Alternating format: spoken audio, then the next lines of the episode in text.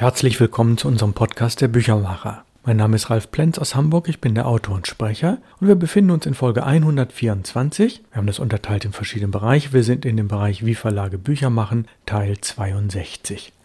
Sie entsinnen sich vielleicht vor zwei Folgen, das war die Folge 122, ging es um die ersten Herstellungsschritte, um Satzverfahren und heute vertiefen wir das mit einem Blick in die Geschichte, aber es kommen immer wieder Schlenker in die Gegenwart. Es geht also um Layouts und wie diese auf die Druckplatte oder in die Digitaldruckmaschine kommen. Und was eine Digitaldruckmaschine ist, verrate ich Ihnen am Schluss. Wir beginnen mit dem sogenannten Fotosatz. Das Verfahren seit den 1930er Jahren bekannt, seit den 1970er Jahren das hauptsächlich und gängige Satzverfahren wird seit rund zehn Jahren kaum noch angewandt. Somit können wir darauf verzichten, eigentlich daher darauf einzugehen. Aber da gibt es Ausnahmen, beispielsweise den Formelsatz oder spezielle wissenschaftliche Werke, bei denen Layout-Programme wie InDesign oder gar das Textprogramm Word, äh, was ja ohnehin ziemlich begrenzte Möglichkeiten hat, dazu später mehr, in Frage kommen. Ja, und dann gibt es auch Spezialprogramme wie LaTeX, LaTeX oder Tech, die am Ende PostScript exportieren. Das ist ein PC-basiertes Programm, das kein Fotosatz ist und das nur an Unis und im Wissenschaftssatz eine gewisse Rolle spielt. Es ist aber nicht zu unterschätzen, denn es kann in einigen Bereichen viel, viel mehr als InDesign selbst in der allerneuesten Version. Ein Beispiel. Kommt Fotosatz für Sie wegen der überragenden typografischen Qualität oder wegen exotischer Schriften dennoch in Frage, erkundigen Sie sich vorher nach den Preisen, lassen Sie sich einige Beispiele kalkulieren und lassen Sie sich Qualitätsmuster des Satzes und nicht nur des fertigen Druckes zeigen. Wenn Sie nach Auswahl des geeigneten Satzstudios oder einer Druckerei mit Satzmöglichkeiten und nach einem Preis-Leistungs-Vergleich den ersten Satz in Auftrag geben, lassen Sie ihn zumindest so lange speichern, bis Sie ihn zur fertigen Druckvorlage verarbeitet haben. Oder natürlich machen die auch das fertige Layout. Das ist eine Frage des Preises da solche Satzsysteme, und ich nenne jetzt mal ein paar Namen, zum Beispiel Berthold, Linotype, AM, jedoch nicht die Systeme von PC oder Mac, da das in sich völlig geschlossene Welten sind, sollten Sie sich die Daten zusätzlich später als Word oder RTF, Rich Text Format oder als PDF exportieren lassen, da keiner weiß, wie lange es noch Geräte dieser Generation geben wird. Man bezeichnet sie auch als Dinosaurier, aber sie haben durchaus noch ihre Berechtigung. Ja, und wenn man solchen Fotosatz hat, bevor das Layout ganz fest steht, macht man sich vor dem Klebeumbruch von dem gelieferten Fotosatz ein oder zwei Fotokopien, um verschiedene Seitengestaltungsmöglichkeiten durch Hin- und Herschieben der Satzfahnen auszuprobieren. Das war jahrzehntelang üblich, dass man das so machte und in Einzelfällen macht es heutzutage noch Sinn. Hilfreich sind auch einige in unterschiedlichem Maßstab verkleinerten Fotokopien, um Alternativen in der Schriftgröße auszuprobieren. Ja, weiter will ich das Thema nicht vertiefen. Es ist fast ein Dinosaurier-Thema. Aber für manche Projekte kommt das vielleicht in Frage. Nur so viel. Einige Verlage schwören noch auf diese Satzanlagen. Vor allem, wenn es um den vollautomatischen Satz von großen Datenmengen, wie beispielsweise Katalogen geht. Da geht es nicht um 100 oder 500 Seiten, da geht es manchmal um tausende Seiten. Als Ausgangsmaterial, und dieses Thema wird man unter Fachleuten immer wieder hören, hat man meist XML-Daten aus einer Datenbank. Das sieht ein ganz klein bisschen aus wie HTML. Ja, DTP-Satz. Meine Frage ist, ist der Name überhaupt noch sinnvoll? In der vorletzten Folge sprach ich bereits davon, dass ich lieber computergenerierter Satz stattdessen verwenden möchte. Ja, und bevor ich da einsteige in das Thema, da gibt es seit den 1990er Jahren den Begriff WYSIWYG. What you see is what you get oder schnell ausgesprochen WYSIWYG. Das heißt, die Bildschirmdarstellung und der Ausdruck stimmen optisch überein, über den jüngeren Leute heute ein wenig schmunzeln mögen. Aber je nach verwendetem Programm und der im PC eingebauten Grafikkarte sieht das Ergebnis am Bildschirm deutlich oder manchmal sehr deutlich anders aus als der Ausdruck. Also man versucht immer das Ziel zu erreichen und nur wirklich teure Bildschirme, teure Rechner erreichen das Ziel nahezu zu 100 Prozent. Ja, trotzdem, wenn wir den Begriff DTP-Satz nochmal nehmen wollen, darunter versteht man üblicherweise das Ausdrucken eines auf einem PC verfassten Textes, der durch ein Layout-Programm umgearbeitet und in verschiedenen Schriftarten und Größen auf dem Bildschirm dargestellt wurde, meist angereichert durch Bilder oder Bildelemente mittels eines speziellen Laserkopierers, fälschlicherweise Laserdrucker genannt. Und das Ganze am heimischen Schreibtisch, deswegen Desktop.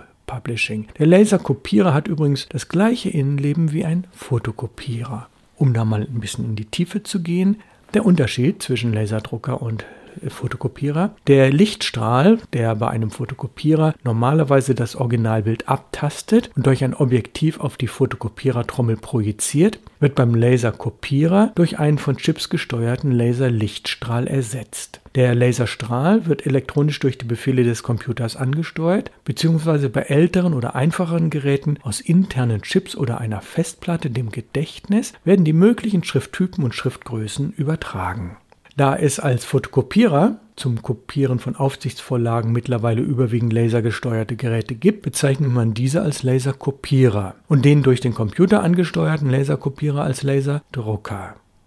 Der Laserdrucker belichtet meist punktweise, also pixelorientiert und kann für den Ausdruck einer DIN A4-Seite durchaus, je nach Grafikanteil, bis zu einer Minute benötigen. Eine Textseite ist bereits nach wenigen Sekunden, oft schon nach 10 Sekunden, fertig ausgedruckt. Ja, und zu den Preisen. Gute PostScript-fähige Laserdrucker kosten unter 300 Euro. PostScript-fähig bedeutet, dass jede Schrift, jede Grafik in jede Größe umgerechnet und auf einem Endgerät ausgegeben werden kann. Und das ist dann vektorbasiert. Da wollen wir jetzt nicht zu sehr in die Tiefe gehen. PostScript, und jetzt kommen wir wieder in die Geschichte, ist eine Software der Firma Adobe. Sie erinnern sich, ich sprach mal davon, die Firma Apple, Adobe und Linotype konnten erstmals in den 1980er Jahren die Belichtungseinheit einer gängigen Fotosatzanlage ansteuern. Also das, was wir heutzutage als einen Dinosaurier bezeichnen, dieses Gerät, die Belichtungseinheit der Fotosatzanlage, ist in der Tat heutzutage noch in Benutzung zur Belichtung von ja, Filmen oder anderem Material, von PDF Dateien.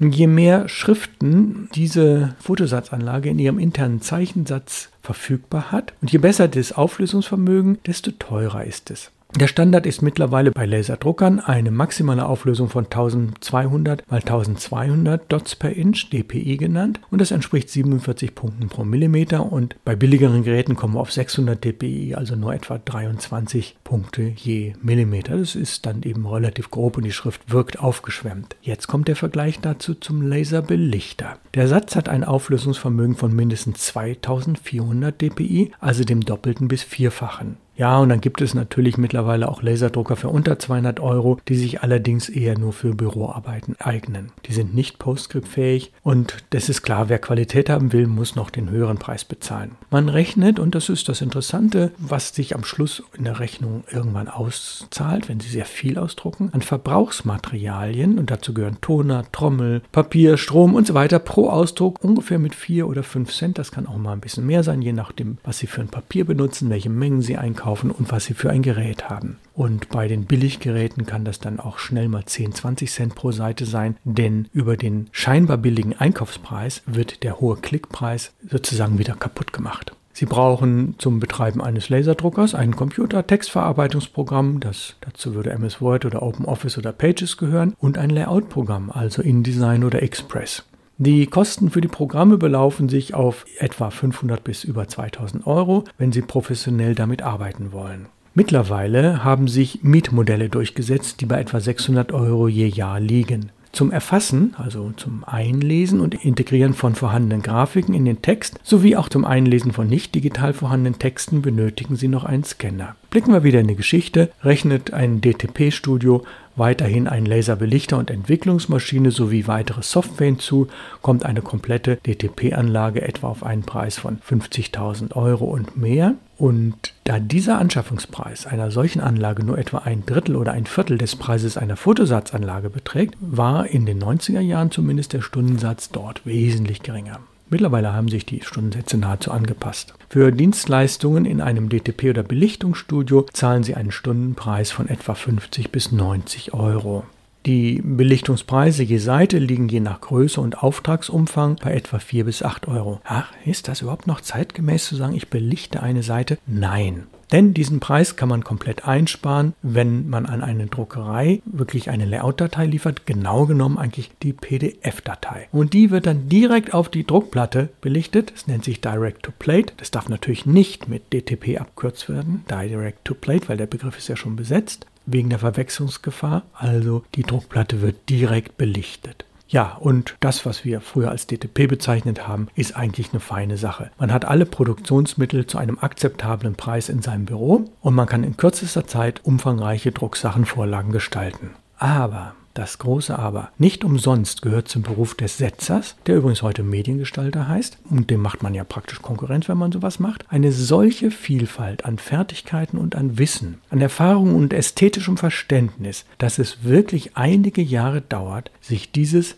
im Studium, Selbststudium oder in einer Lehre anzueignen. Wer allerdings schon gute Satzvorkenntnisse hat, viel und regelmäßig produziert, Computerkenntnisse besitzt und sich einige Monate Einarbeitungszeit in computergenerierten Satz gönnt, für den bietet der DTP-Satz die beste und kostengünstigste Satzmöglichkeit.